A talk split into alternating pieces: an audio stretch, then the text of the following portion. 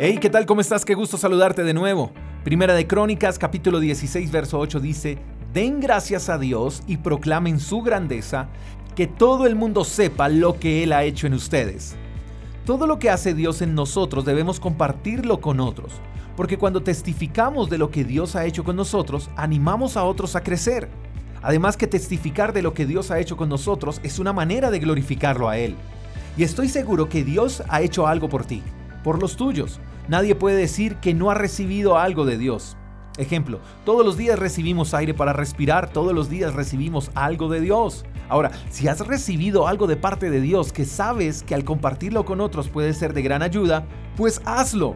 Hoy en día las redes sociales no solo sirven para enterarse de lo que hacen otros, también sirven para comunicar, para mostrar, para vender. Así que, ¿por qué no usas hoy tus redes sociales, por ejemplo, y publicas algo de lo que Dios ha hecho contigo? Cuéntales a otros acerca de esa sanidad que recibiste. Cuéntales a otros acerca de cómo Dios restauró tu matrimonio. Publica acerca de cómo Dios te proveyó cuando no tenías nada. Y si no tienes redes sociales, comparte esa historia por WhatsApp, por medio de una llamada, pero hazlo. De seguro has escuchado historias y testimonios de personas que relatan algún cambio, un milagro, una victoria, una historia de superación. Y eso nos ayudó a seguir adelante, esa historia nos animó, nos dio una idea, nos salvó. Entonces, si eso que escuchamos o vimos nos cambió de una manera u otra, ¿por qué no producir lo mismo?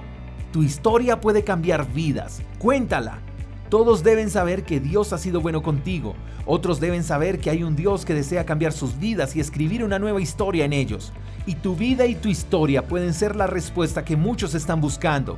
No te calles, Dios te dio una voz y tienes una historia que necesita ser contada. Cuéntale a todos lo que Dios ha hecho contigo. Espero que tengas un lindo día, te mando un fuerte abrazo. Hasta la próxima. Chao, chao. Gracias por escuchar el devocional de Freedom Church con el pastor J. Echeverry. Si quieres saber más acerca de nuestra comunidad, síguenos en Instagram, arroba Freedom Church Call. Hasta la próxima.